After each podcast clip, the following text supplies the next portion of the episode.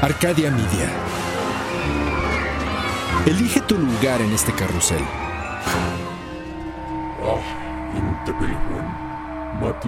Hay una historia que se cuenta detrás de la historia. Secretos que las piedras susurran a la vuelta de la esquina. Secretos de seres y ciudades cuyas sombras dejan huellas sagradas que persisten en el tiempo. Relatos de nahuales que se transforman y se elevan por la noche. Esto es Bajo la piel del nahual con Edgar Clement.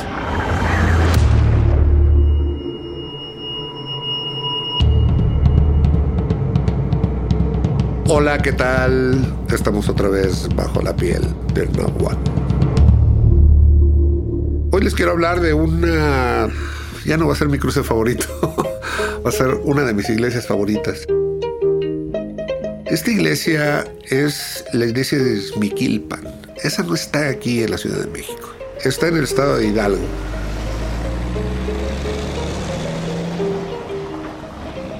Si ustedes van a la central camionera del norte, de ahí salen los camiones para Izmiquilpan. No sé si salgan de la central camionera del de Poniente, perdón, pero debe haber porque como es Hidalgo, queda en diagonal, entonces este puede ser que también de la terminal de Oriente salgan camiones para Izmiquilpan, pero bueno, yo cuando fui lo tomé de la del norte.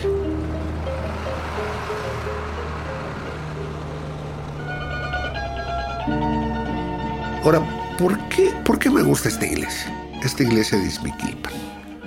Es una iglesia bastante interesante por los frescos que ahí encierra. Van a llegar ustedes y no van a encontrar una iglesia barroca tradicional, sino más bien una especie como de mezcla entre lo que es el gótico, el románico y ya un poquito el barroco. Y lo cual quiere decir que es una iglesia muy, muy temprana, que fue de las primeras que se construyó por acá. Y bueno, en esa iglesia de Miquilpan lo que van a encontrar muy interesante, lo que yo encontré muy interesante son los frescos, lo que está pintado en las paredes. Lo que van a encontrar ahí no lo he encontrado yo hasta la fecha en ninguna otra iglesia. Tal parece que había algunas capillas donde también existían frescos de ese tipo, pero ahorita parece que Izmiquilpan es lo más conservadito que hay. ¿Y qué es lo que hay ahí dibujado?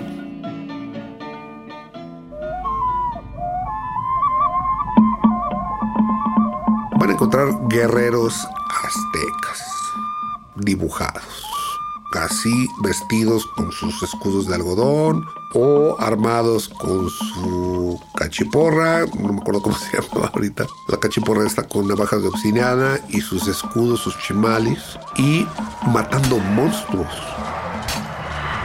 Entonces muchos de ellos están amagando y a punto de matar monstruos que son mitad animales, mitad vegetales, con cabeza de hombres.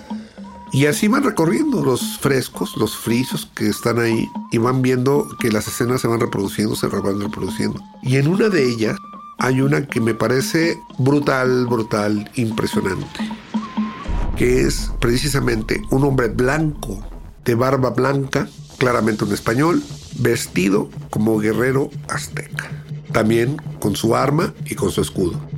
Y también van a ver un águila, precisamente hay un águila mexicana. ¿Qué significa todo esto? No lo sé, la verdad.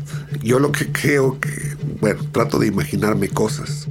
Izmiquilpan está en el estado de Hidalgo, pero está justamente lo más al norte de lo que pudo haber sido la parte controlada por los españoles hasta todo lo que fue el siglo XVI. Después vinieron las famosas guerras chichimecas fue precisamente armar ya con los indios tlaxcaltecas o con los indios ya convertidos y evangelizados, tratar de conquistar todas las regiones del norte para empezar a explorar la posibilidad de que hubiera minas.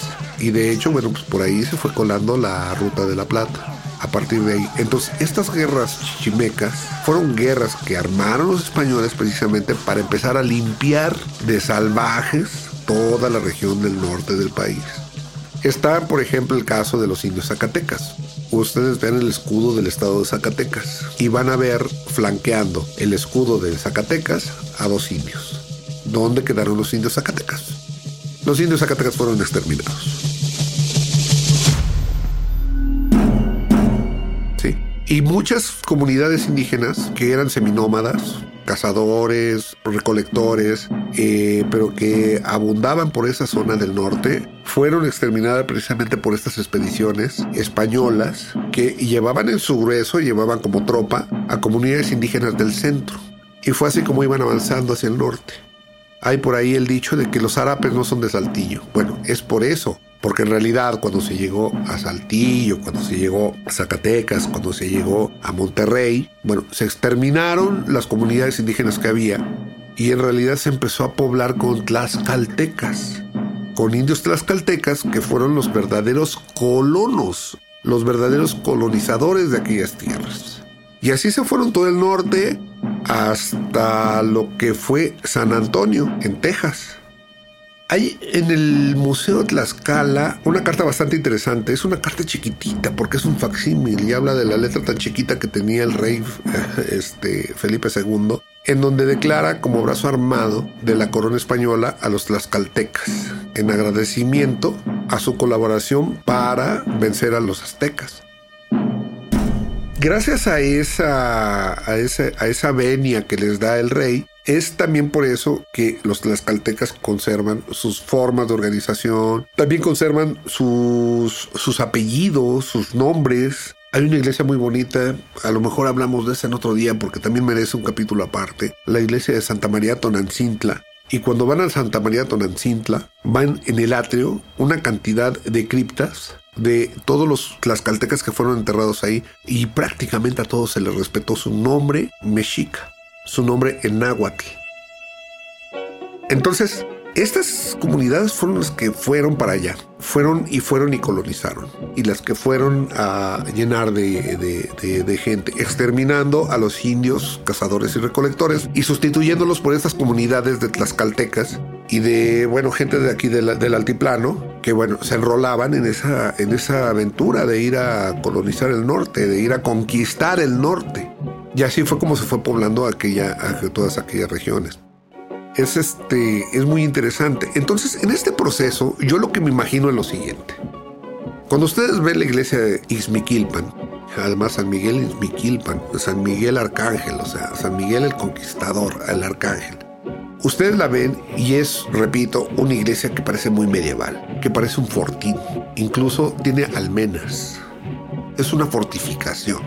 Entonces me imagino que de repente llegaban ahí y era el último reducto de la civilización española que había, de la civilización del centro. Y ahí se congregaban y entonces de repente planificadamente hacían una especie como de meditación y se les arengaba para ir a conquistar más allá. Y entonces se les advertía de los monstruos, de todos aquellos seres nahuales que iban a combatir en el norte del país. Y entonces así empezaba ahí. Era un acuartelamiento que pasaba ahí en San Miguel Izmiquilpan antes de salir a conquistar las tierras desconocidas del norte. No lo sé. Son cosas que de repente me imagino. ¿Qué pudo haber pasado ahí? ¿Para qué eran esos frescos? ¿Qué función tenían en esta labor evangelizadora y en esta labor de arengar a las tropas para ir a destruir a los monstruos que habitaban en lo desconocido. San Miguel Izmiquilpa, bueno, también tiene otros detallitos que tienen mucho que ver con la historia también. Hace unos años, tendrá unos 10 años más o menos, se dio ahí una brutal guerra entre católicos y protestantes evangélicos, que me recordaba mucho a las guerras de reforma en Europa, ¿no? de risa loca que fuera también ahí esto. Y ya como un detalle curioso, si van ustedes ahí, visitan San Miguel Izmiquilpan, ahí en Izmiquilpan, visiten la, la, iglesia, vean los frescos, constaten lo que les estoy diciendo. ya después me mandarán mensajes de que no tengo razón o lo que sea y todo, pero vayan, vayan, vayan y véanlos. Y ahí van a encontrar también hay otra cosa, ya se pasean por el pueblito y ya están pues, cotorreando, ya pasándola bien, tranquilos. El pueblo es muy bonito, eh, simpático, muy padre. Y ahí en la catedral, en la catedral, no, en el zócalo del pueblito de San Miguel Izmiquilpan, van a encontrar ni más ni menos que la original Diana Cazadora. Ahí hay una estatua de la Diana Cazadora. Y esa estatua es la original. La que tenemos aquí en Paseo de la Reforma es una copia. Les prometo que otro día les cuento cómo fue ese switch, cómo es que la Diana Cazadora original terminó ahí en San Miguel Ixmiquilpan, junto a esa portentosa iglesia, con esos portentosos frescos. Se los prometo, se los voy a contar aquí, bajo la piel del Nahual.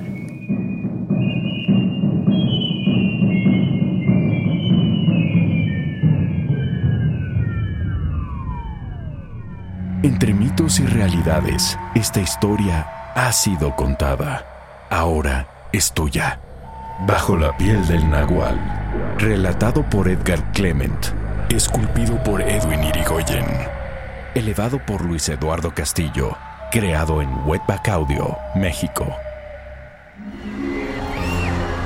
Arcadia Media.